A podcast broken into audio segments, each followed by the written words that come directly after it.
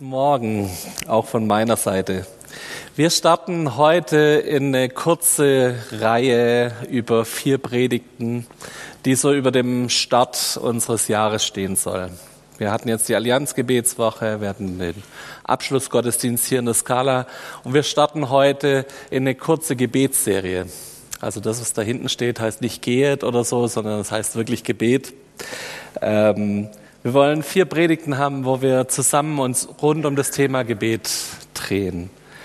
Heute predige ich, ich darf den Start machen. Nächste Woche kommt ein guter Freund, Pastor in der äh, Volksmission in Kreilsheim, Nathanael Mertens, kommt und wird hier predigen.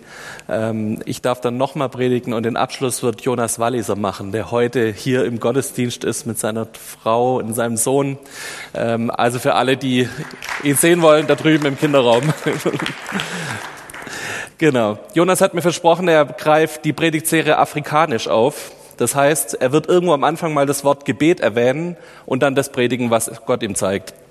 Also das ist seine Form von, ich beteilige mich an der Predigtserie. Ich freue mich drauf. Schön, dass ihr da seid, Jonas und Rita. Warum Gebet? Gebet ist, glaube ich, gerade aktuell die Medizin schlechthin für eine Krise. Egal wie es dir gerade geht, ob dich gerade alles überfordert oder du gerade ganz, ganz viel Zeit hast, weil du eigentlich bloß noch in deinem Homeoffice hockst und vom Schreibtisch äh, zum Sofa wieder zum Schreibtisch wechselst egal wie der Stresslevel gerade in deinem Beruf ist, ob du in Kurzarbeit bist und eigentlich nichts arbeiten darfst oder ob bei dir gerade eigentlich die Berge über dir zusammenfallen, weil du seit Monaten irgendwie im Ausnahmezustand arbeitest. Egal, wo du gerade stehst, Gebet ist, glaube ich, die Antwort. Wir haben, ich habe euch das diese Woche allen Gemeindegliedern und Freunden geschrieben, dass wir das Gefühl haben, dass gerade so eine Art Corona-Müdigkeit über uns als gesamte Gesellschaft liegt. Die Leute haben keine Lust mehr auf neue Verordnungen, neue Regelungen. Und es fällt so schwer, irgendwie so eine Situation, wo wir nicht irgendwie im Griff haben, damit umzugehen. Wir, wir können es nicht steuern, wie lange das noch geht und wann endlich Lockerungen kommen. Wir haben es nicht im Griff und das macht mit unserer Psyche was. Das hilft uns nicht, dass wir gut und ausgeglichen drauf sind, sondern im Gegenteil, wir merken, dass es so die Gemütslage sich irgendwie ein bisschen zuspitzt. Und ich glaube, gerade in diesen harten Zeiten ist wichtig, dass wir ins Gebet gehen. Das ist wichtig, dass wir anfangen, unsere Sorgen, unsere Nöte, die wir persönlich haben, Gott zu bringen, in Beziehung mit ihm zu treten, anzufangen, mit ihm zu reden und unsere Nöte bei ihm auszuschütten. Auf der anderen Seite braucht es auch, dass wir unseren Blick heben und sehen, da gibt es einen Nachbar neben mir, der ist gerade in einer Notsituation, dem geht's nicht gut. Der hat die und die Probleme, der hat die und die Themen, da sind gerade Dinge auf, offen, der hat Fragen ohne Ende an diese Corona-Krise. Und wenn ihr euch ein bisschen umschaut und ein bisschen die Augen von euch und vielleicht auch das, was mich gerade so beschäftigt, mich ein bisschen davon ablenken lasst und reinguck in das, was, was Gott mit meinem Nachbar vorhat, dann komme ich auch zum Beten. Ich fange an, für meine Mitmenschen Fürbitte zu tun, für sie zu bitten, dass Gott ihnen begegnet, dass sie Möglichkeiten finden, eine Begegnung mit ihrem Herrn, mit Gott zu finden. Deshalb diese kleine Serie. Als Überschrift über dem Ganzen steht Lukas 11, Vers 1. Einmal hatte sich Jesus irgendwo zum Gebet zurückgezogen. Als er damit fertig war, sagte einer der Jünger zu ihm, Herr, lehre uns beten. Johannes hat seinen Jüngern auch beten gelehrt.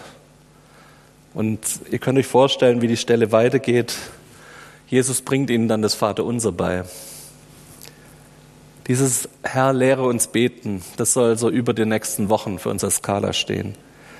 Vielleicht gibt es einen Punkt, wo du seit 20, 30, 50 Jahren ein treuer Beter bist, aber ich glaube, dass Gott immer noch unser Gebetsleben neu bereichern kann, dass er immer noch mal was hat, wo Gebetsleben noch mal aktiver werden darf, wo in der Beziehung zu meinem Vater ich eine neue Seite entdecken darf und was Neues rauskommt, wo ich lernen darf, noch mal anders auch zu beten, wo ich Gott noch mehr sehen darf.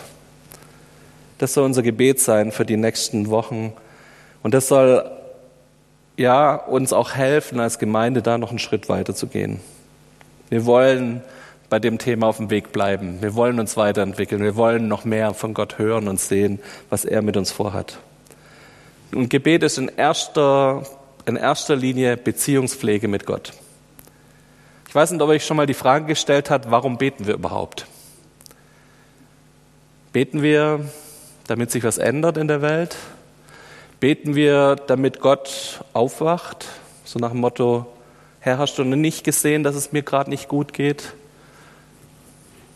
Beten wir, damit Gott endlich seinen Arm bewegt? So nach dem Motto, Gott ist jemand, den man bloß zehnmal antupsen muss und stupsen muss und sagen, Gott, mach mal, mach mal, mach mal, mach mal. Und wenn man genug nervt, wie so ein kleines Kind, dann handelt Gott. Ich glaube, das ist nicht der Punkt. Ich glaube, der Punkt beim Gebet ist, dass wir anfangen, mit Gott über unsere Probleme zu reden und dass Gott dann mit uns handeln darf. Und es gibt Momente, da greift er sofort ein, da handelt er auf einen Schlag. Und es gibt Momente, da ist es einfach nur Beziehung mit Gott. Ich darf das rauslassen, was mir nicht gut tut, und Gott darf in mein Leben reinsprechen und darf mir Kraft schenken. Er verändert Situationen, er handelt. Ich glaube deshalb, Gebet fängt immer damit an, dass in erster Linie Gebet mich verändert als Beter. Dass in erster Linie, wenn ich bete, mein Herz verändert wird, meine Einstellung zu Gott verändert wird. Ich habe euch heute eine Illustration mitgebracht. Die ist geklaut von Tobias Teichen aus dem ICF München. Ähm, ihr werdet es gleich sehen. Das hat wenig damit zu tun, dass ich mir vorstelle, was so nach zwei Wochen Homeschooling bei uns zu Hause passiert. Aber ich habe trotzdem meinen Sohn gebeten, dass er da mitmacht, was er ganz großzügig erlaubt hat. Ähm, weil es was ist, wo ich relativ nah an ihn ran will und ich wollte es mit niemand anderen machen. Also das ist Ben, für alle, die ihn nicht erkannt haben. Und ganz am Anfang der Pandemie gab es so ein Bild, da hat eine Mutter eine Videokonferenz gehabt und im Hintergrund auf dem Boden sah man lauter gefesselte Kinder. Damit hat nichts zu tun, sondern es geht mir wirklich ums Gebet. Wenn Gebet mich als Beter verändert, dann ist der erste Schritt dieser Folge, was Gebet mit mir macht, dass Gott anfängt, meinen Mund zu öffnen. Das Erste, was er tut, ist, er lässt zu, dass ich meinen Mund aufmachen kann. Und wir wollen so eine Schrittfolge miteinander durchgehen, wo ich glaube, dass es wirklich auch in diesen, dieser Reihenfolge passiert. Das Erste beim Beten ist, wenn Gott uns verändern darf, ist, dass wir überhaupt unseren Mund aufmachen. Und das ist nichts Besonderes. Also ich habe vor kurzem eine Statistik gelesen, dass ungefähr zwei Prozent der Deutschen gerade aktive, wiedergeborene Christen sind, die einen Gottesdienst besuchen. Aber 58 Prozent der Deutschen, also deutlich mehr, glauben, dass es einen Gott gibt. Irgendeinen. Also nicht mal den christlichen, sondern irgendeinen. Also ungefähr 60 Prozent glauben daran, dass es einen Gott gibt. Ratet mal, wie viel Prozent der Deutschen beten, mindestens einmal schon gebetet haben oder mehrmals schon gebetet haben. Es sind um die 80 Prozent. Also selbst Leute, die glauben, es gibt doch gar keinen Gott, haben schon mal ein Gebet gesprochen. In irgendeiner auswegslosen Situation, in irgendeiner Verzweiflung haben sie trotzdem schon mal gebetet. Das heißt, den Mund aufzumachen ist nicht so was Besonderes, was sagt, hey, das zeichnet uns als Christen aus. Aber es ist der erste Schritt zum Beten.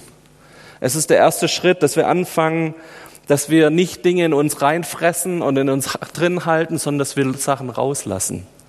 Dass all das Schöne, was wir erlebt haben, dass wir es Gott gegenüber ausdrücken in der Dankbarkeit. Ähm, der Matze macht heute, Matze Röck hat heute ein Video gemacht für die Kinderskala, da geht es um Dankbarkeit. Und der hat eine Statistik erwähnt, dass, die, dass es noch einen Versuch gab, dass es Menschen gab, die sollten ein Tagebuch führen und immer das aufschreiben, was sie an Gutem erlebt haben. Eine zweite Gruppe sollte einfach ein ganz normales Tagebuch führen und eine dritte Gruppe sollte kein Tagebuch führen. Was denkt ihr, welche Gruppe war die dankbarste? Die Gruppe, die die schönen Dinge aufgeschrieben haben. Und das ist das Erste. Wir machen unseren Mund auf beim Gebet und wir fangen an, Gott zu danken für das, was er tut. Aber es gibt auch so viel emotionalen Müll in unseren Herzen. So viel Neid, so viel Missgunst, so viel Hass, der sich immer wieder in unseren Herzen ansammelt. Und wir müssen lernen, dass wir, obwohl wir Christen sind, diese Dinge auch bei Gott rauslassen. Manchmal haben wir so das Gefühl, ach, wenn wir beten, dann verändert sich unsere Stimme. Wir werden ganz heilig und ganz gesalbt und ganz tief. Aber guckt euch mal die Psalme an. Guckt mal, das sind Rachepsalme. Herr, tu ihm das, was ich meinen schlimmsten Feind nicht wünschen würde. vernichte ihn, zerstampf ihn. Das sind richtige Klagepsalme, so nach dem Motto, Gott, bist du so schwach, dass du mich nicht hörst? Da hat jemand seinen ganzen emotionalen Müll rausgelassen bei Gott. Und es ist wichtig, dass wir lernen, mit allem, was wir in uns tragen, zu Gott zu kommen. Gerade in dieser Krise, gerade wenn es unserer Psyche nicht gut geht, müssen wir lernen, unseren Mund aufzumachen und beim Beten auch diesen Blödsinn rauszulassen, der unser Herz bitter machen würde, hart machen würde und unser Herz zerstören würde. Ich möchte euch Mut machen, mal wieder so einen Rachepsalm zu schreiben. Ich möchte euch Mut machen, so einen Klagepsalm an Gott zu schreiben und ihm zu sagen, hey, das nervt mich alles mit diesen Corona-Verordnungen und dass ich jetzt wieder eine Maske tragen muss, das nervt mich, Gott. Macht es. Lasst diese negativen Dinge nicht in eurem Herzen. Lasst nicht zu, dass es da Wurzeln in eurem Herzen der Bitterkeit sich entwickeln, sondern lasst es raus. Und vergesst nicht auch dankbar zu sein für die guten Dinge, Gott Dank zu geben. Wir dürfen immer wieder diesen Dreck von unserer Seele uns reden und wir dürfen damit zu Gott kommen. Gott fordert uns dazu heraus. Lass diese guten Sachen, aber lass auch die schlechten Sachen, bring sie immer wieder ans Kreuz. Und nicht in der geheiligten Version, sondern so, wie es euch gerade wirklich geht. So, was euer Herz wirklich fühlt, lass es raus, weil sonst wirst du es in dein Herz reinfressen. Und das ist richtig ungut. Matthäus 26, Verse 36 bis 44. Jesus kam mit seinen Jüngern an eine Stelle am Ölberg, die Gethsemane genannt wird. Dort sagte er zu ihnen, setzt euch hier und wartet, ich gehe noch ein Stück weiter, um zu beten. Petrus jedoch und die beiden Söhne des Zebedeus nahm er mit. Traurigkeit und Angst wollten ihn überwältigen. Merkt ihr, was Jesus gerade in seinem Herzen trägt? Und er sagte zu ihnen, meine Seele ist zu Tode betrübt, bleibt hier und wacht mit mir. Er selbst ging noch ein paar Schritte weiter, warf sich zu Boden mit dem Gesicht zur Erde und betete, mein Vater, wenn es möglich ist, lass diesen bitteren Kelch an mir vorübergehen. Und nicht wie ich will, sondern wie du es willst. Als er zu den Jüngern zurückkam, schliefen sie. Da sagte er zu Petrus, ihr konntet also nicht einmal eine einzige Stunde mit mir wach bleiben? Wacht und betet, damit ihr nicht in Versuchung geratet. Der Geist ist willig, aber die menschliche Natur ist schwach. Jesus ging ein zweites Mal weg und betete, mein Vater, wenn es nicht anders sein kann und ich diesen Kelch trinken muss, dann soll dein Wille geschehen. Als er zurückkam, waren sie wieder eingeschlafen. Sie konnten die Augen vor Müdigkeit nicht offen halten. Er ließ sie schlafen und ging wieder weg und betete ein drittes Mal dasselbe Gebet. Was für Emotionen, was für Emotionen musste Jesus da durchstehen, der Sohn Gottes. Er war seelisch am Ende, zu Tode betrübt. Traurigkeit und Angst wollten ihn überwältigen und nicht mal seine Freunde, auf die konnte er sich verlassen. Ist euch mal aufgefallen, dass selbst Jesus an dieser Stelle nicht ein Gebet gesprochen hat, sondern drei? Mir ist das nochmal neu aufgefallen, als ich über diese Stelle gestolpert und die gelesen habe, dass selbst Jesus hat es nicht gereicht, dass er einmal zu, zu Gott kam und gesagt hat, oh, nimm diesen Schmerz von meiner Seele. Und dann war er durchgeheiligt und es ging wieder. Jesus musste dreimal gehen. Und dieses dreimal steht in der Bibel immer für einen Wiederholungsprozess, dass es ganz oft und immer wieder passieren musste. Dieses dreimal ist auch, es hat eine symbolische Wirkung in der Bibel immer wieder dass das was ist, was immer wieder kommt. Ich glaube, wir dürfen uns Mut machen lassen davon, zu sagen, wenn wir mit Gott unterwegs sind, wir müssen die Dinge nicht in uns reinfressen. Emotionaler Müll muss ausgesprochen werden und muss ans Kreuz gebracht werden.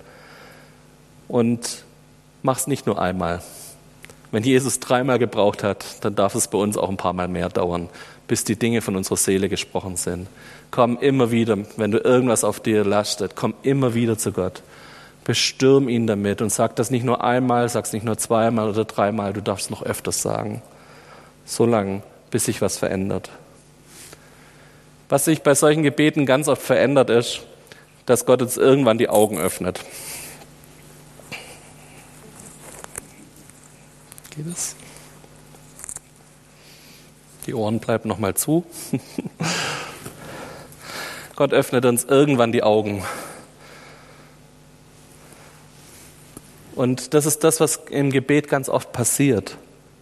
dass wenn wir anfangen zu beten, dass wir plötzlich eine neue Perspektive bekommen.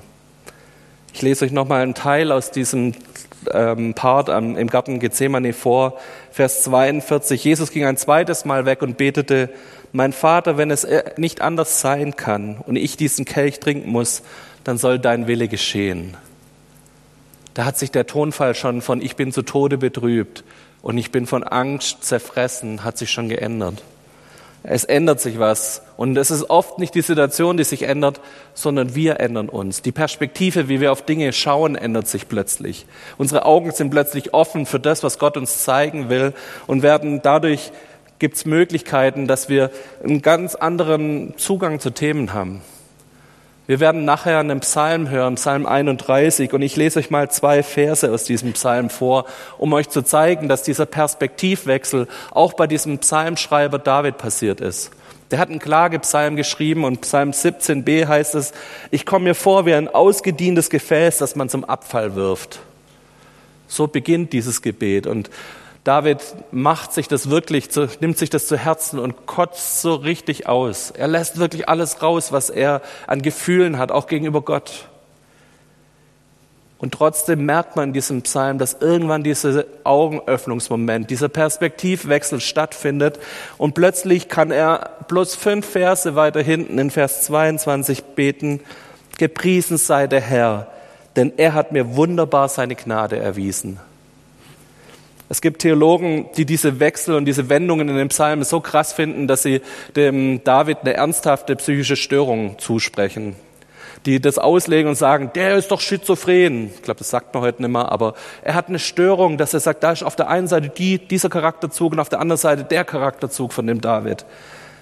Aber nee, diese Theologen haben noch nicht verstanden, was Gebet bewegen kann in unserem Herzen. Das Gebet unsere Augen öffnet, dass unsere Perspektive auf Dinge sich verändert und plötzlich dieser Shift passieren kann von ich klag Gott an und ich tue mich auskotzen, ich habe emotionalen Müll von meiner Seele, den ich mir rede und auf der anderen Seite kann ich sagen, Gott, du bist wunderbar, du wirst eingreifen.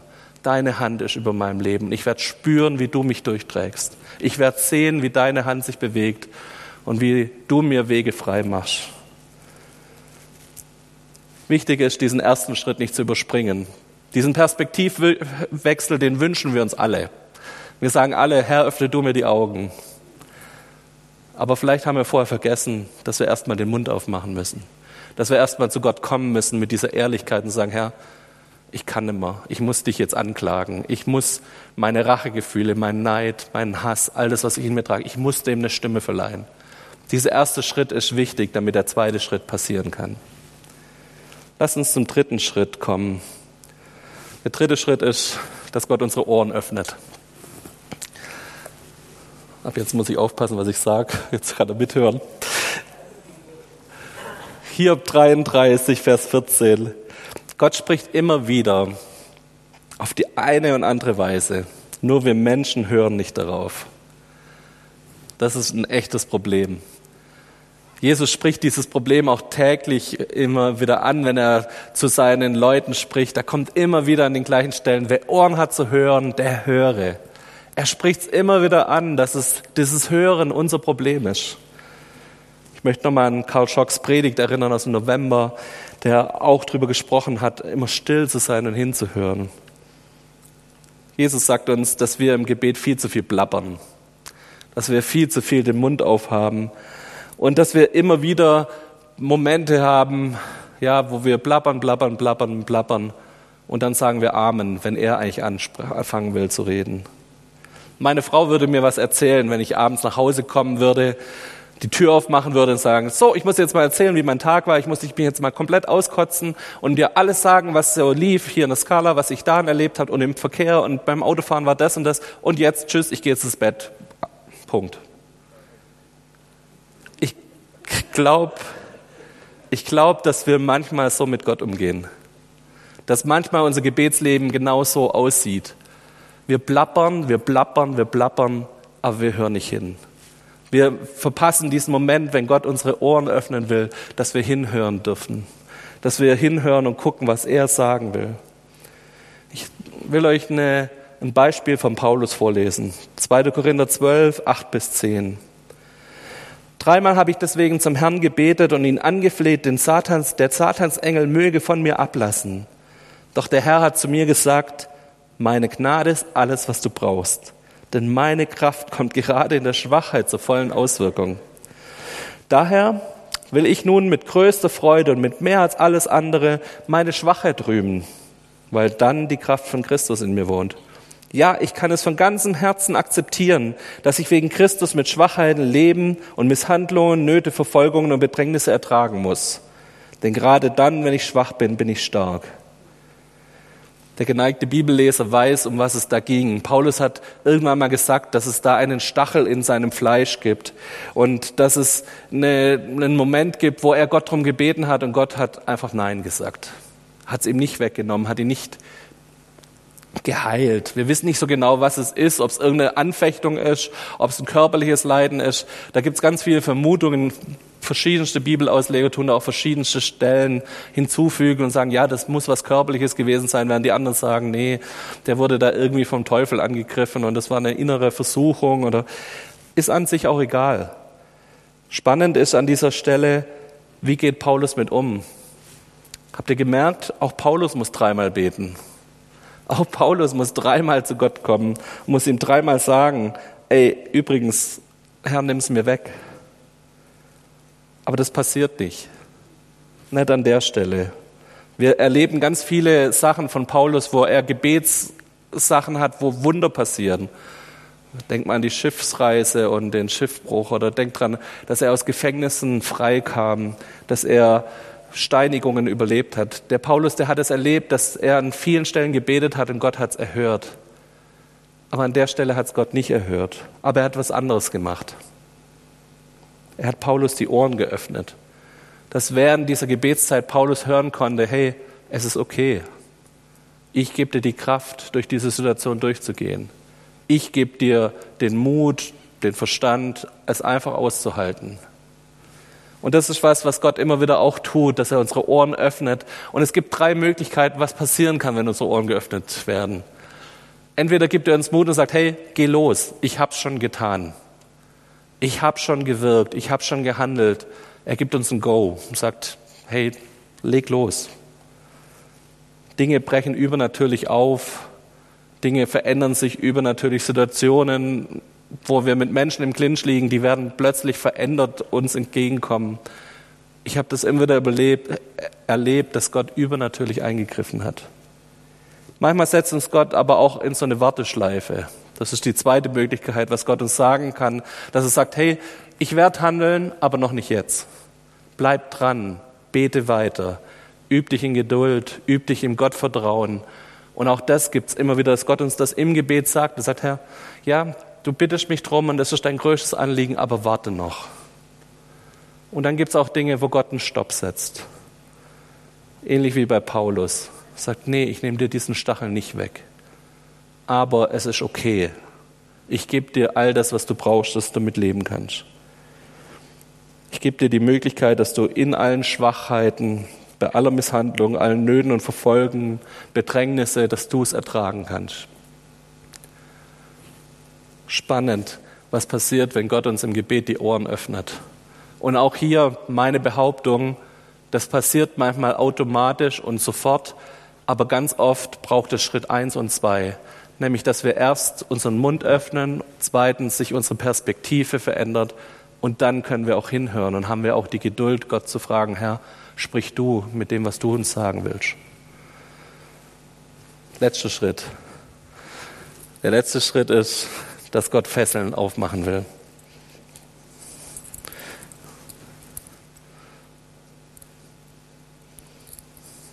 Dass Gott uns befreit von Fesseln. Was bedeutet das? Wie kann das passieren beim Gebet, dass Gott uns Fesseln abnimmt?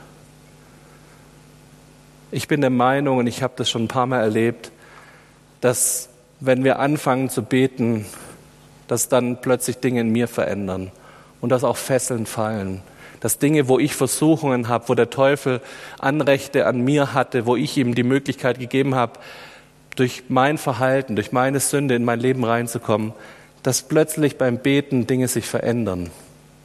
Und Jesus gibt uns einen ganz klaren Impuls und gibt uns ein Zeichen, was passiert, wenn wir solche Bedrängnisse haben, wenn uns Dinge anfassen wollen, wenn Dinge uns fesseln wollen, wie sollen wir dann antworten? Wir sehen in Lukas 4, dass als Jesus versucht war, hat er Folgendes gemacht. Er hat angefangen, Bibelverse zu beten. Er hat Verse gebetet, die dafür gesorgt haben, dass der Teufel zurückweichen musste, dass Fesseln gesprengt wurden.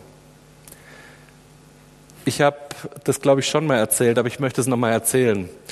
Bei Bens Geburt waren wir hier im Krankenhaus in Schorndorf und ähm, Tabea lag schon den ganzen Tag im Kreissaal mit Wehen. Das ging 12, 13 Stunden lang. Und nach 12, 13 Stunden ähm, waren plötzlich die Herztöne von Ben weg, von dem Baby. Das heißt, die Herztöne sind in den Keller gegangen, die Frequenz ist immer weiter runtergegangen bis so, dass die gesagt haben, oh, äh, wir, wir sehen jetzt gerade nichts mehr und wir müssen jetzt sofort operieren. Notkaiserschnitt. Sie haben dann Tabea genommen und aus dem Kreissaal raus in den OP gebracht, haben mir gesagt, warten Sie mal kurz vor der Tür, wir richten Sie und dann dürfen Sie als Vater natürlich auch mit rein. Und dann habe ich zehn Minuten nichts mehr gehört. Nach zehn Minuten ist die Hebamme, die uns da betreut hat, rausgerannt, hat ähm, ans Telefon gegriffen und hat gesagt, ich brauche jetzt sofort ein OP-Team, wir müssen sofort operieren und knallt den Hörer auf, redet kein Wort mit mir und rennt wieder rein in den OP-Saal und knallt die Tür zu. Und dann habe ich 20 Minuten nichts mehr gehört. Ich weiß nicht, ob ihr euch vorstellen könnt, wie ich in der Zeit gebetet habe. Ich stand vor diesem Raum, vor diesem OP, in diesem Gang und mir ist einfach nichts mehr anderes eingefallen, als Bibelverse zu beten. Ich habe Bibelverse über Ben ausgebetet, dass er leben wird und dass er Leben die Fülle haben wird. Ich habe äh, Verse ausgebetet, dass, dass wir mit Gottes Hilfe alles durchstehen können, dass wir auf Skorpione und Schlangen treten können. Das wird uns nichts machen. Ich habe gebetet und gebetet, alles, was ich so an Bibelstellen im Kopf hatte, bis ich am Ende bei Psalm 23 ankam. Ich glaube, es ist gut, dass wenn wir merken, wie uns Dinge angreifen, dass wir an, wissen, wo ist unsere Bibel und dass wir anfangen, unsere Bibel durchzubeten.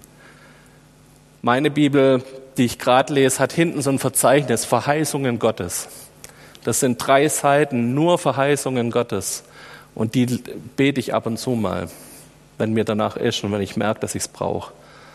Und mein Ziel ist, möglichst viele von denen auch auswendig zu können. Und ich möchte euch Mut machen, wenn ihr spürt, wie euch Dinge angreifen, wenn ihr solche Fesseln in eurem Leben habt, wenn es Sünde gibt, die immer wieder euer Leben angreift, wenn es Themen gibt, wo ihr merkt, da seid ihr gefangen in Situationen, wo ihr nicht rauskommt, fangt an, Bibel zu lesen und fangt an, diese Bibelworte über euch auszubeten über eurem Berufsleben, über den Situationen, wo ihr im Konflikt mit Leuten steht. Fangt an, Dinge auszubeten weil ich glaube, dass das eine Kraft entwickelt und eine Freiheit entwickeln kann, die wir sonst nicht kennen. Ich möchte es noch mal kurz zusammenfassen, solange du noch da bist. Es fängt damit an, dass wir unseren Mund aufmachen, dass dieser emotionale Müll nicht auf unserer Seele lastet, auf unserem Herzen lastet, sondern dass wir es rauslassen. Und der zweite Schritt ist, dass Gott uns die Augen öffnet, uns eine neue Perspektive gibt. Und als dritten Schritt gibt es dieses dass wir nicht einfach bloß plappern und irgendwann Amen sagen, sondern dass wir uns in unserem Gebetsleben Zeit nehmen, wo wir hinhören, wo wir hören, was will Gott mir sagen, was hat er mir rüberzubringen, wo will er in mein Leben reinsprechen. Und als letztes, irgendwann gibt es diesen Moment, wo wir spüren, wir müssen jetzt die Waffe zücken. Wir brauchen das Wort Gottes, das scharfe Schwert. Wir brauchen dieses Wort Gottes, dass er alle Bindungen und alle Fesseln zerschneidet und fang an, das auszubeten nimm dir Bibelverse zur Hand und bet die über Situationen aus, die auswegslos sind. Auch das ist was, wo Gott uns befreien will und kann. Wenn er zu uns gesprochen hat, wenn er unsere Perspektive Menschen gegenüber sich verändert haben, ist es manchmal schon die Gebetserhörung, um die wir ihn gebeten haben. Aber manchmal braucht es noch diesen Moment, wo wir auch noch das Wort Gottes in die Hand nehmen und sagen, okay, jetzt geht's auf Angriff und jetzt lassen wir Situationen nicht so, wie sie sind. Ich möchte euch Mut machen, dass ihr diese drei Sachen, wie Gott uns verändern will, dass ihr die mitnehmt in euren Alltag. Dass ihr dieses Bild vom gefesselten Ben vielleicht mitnehmt und mittragt. Und lasst es einfach zu, dass Gott da unser Gebetsleben einfach noch einen Schritt ja, größer und weiter machen darf, als es vielleicht jetzt ist. Ich darf euch was ganz Schönes jetzt ankündigen. Ben, du deinen, deinen Stuhl noch mitnehmen. Und zwar, wir hören jetzt zusammen einen Psalm. Wir hören einen Psalm, den der Thomas uns vorlesen wird, gerade diesen Psalm 31, den ich vorher zitiert wird, habe. Und Michael wird am Klavier dazu improvisieren und dazu was spielen. Ich freue mich drauf und lasst euch mal mitnehmen in diesen Perspektivwechsel. Was passiert, wenn Gott eingreift? Von der Klage hin zum Gotteslob. Lade euch ein, dass ihr die Augen dazu schließt, das einfach auf, auf euch wirken lasst. Und vielleicht gibt es so eine Situation, wo ihr einen Perspektivwechsel braucht, wo ihr merkt, da muss Gott handeln, da muss Gott meine Augen jetzt dafür öffnen. Vielleicht ist das die richtige Phase, um das in diesem Psalm mit reinzunehmen, mitzubeten. Ich lese den Psalm in der Version von Martin Luther in seiner schönen alten Sprache, die viel Kraft hat und die schon seit hunderten Jahren Herzen erreicht hat.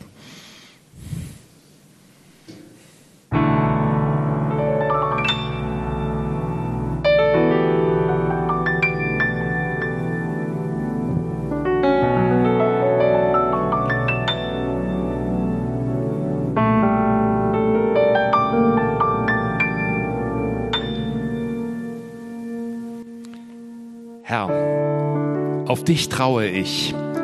Lass mich nimmermehr zu Schanden werden. Errette mich durch deine Gerechtigkeit. Neige deine Ohren mir zu. Hilf mir eilends. Sei mir ein starker Fels und eine Burg, dass du mir helfest.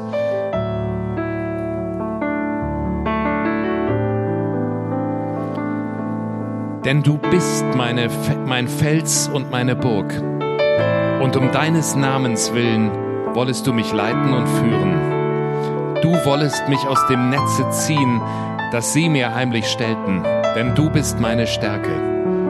In deine Hände befehle ich meinen Geist. Du hast mich erlöst, Herr, du treuer Gott.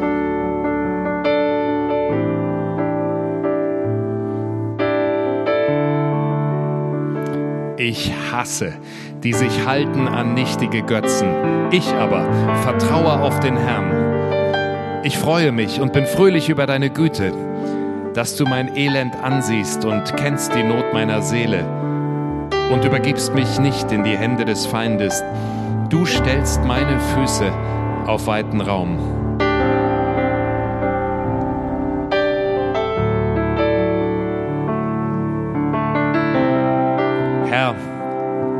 Sei mir gnädig, denn mir ist Angst. Mein Auge ist trübe geworden vor Gram, matt meine Seele und mein Leib. Denn mein Leben ist hingeschwunden in Kummer und meine Jahre in Seufzen. Meine Kraft ist verfallen durch meine Missetat und meine Gebeine sind verschmachtet. Allen meinen Bedrängern bin ich ein Spott geworden, eine Last meinen Nachbarn und ein Schrecken meinen Freunden die mich sehen auf der Gasse, fliehen vor mir.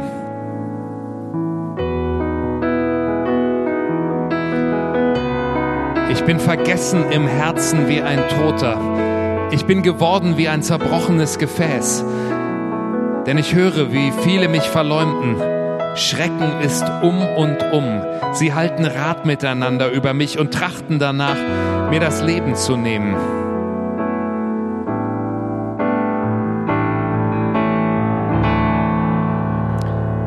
Ich aber, Herr, hoffe auf dich und spreche. Du bist mein Gott. Meine Zeit steht in deinen Händen. Errette mich vor der Hand meiner Feinde und von denen, die mich verfolgen. Lass leuchten dein Antlitz über deinem Knecht. Hilf mir durch deine Güte. Herr, lass mich nicht zu Schanden werden denn ich rufe dich an. Die Frevler sollen zu Schanden werden und verstummen im Totenreich. Verstummen sollen die Lügenmäuler, die da reden, wider den Gerechten, frech, stolz und höhnisch. Wie groß ist deine Güte, Herr, die du bewahrt hast denen, die dich fürchten, und erweisest vor den Menschen denen, die auf dich trauen. Du birgst sie im Schutz deines Angesichts vor den Rotten der Leute. Du birgst sie in der Hütte vor den zänkischen Zungen.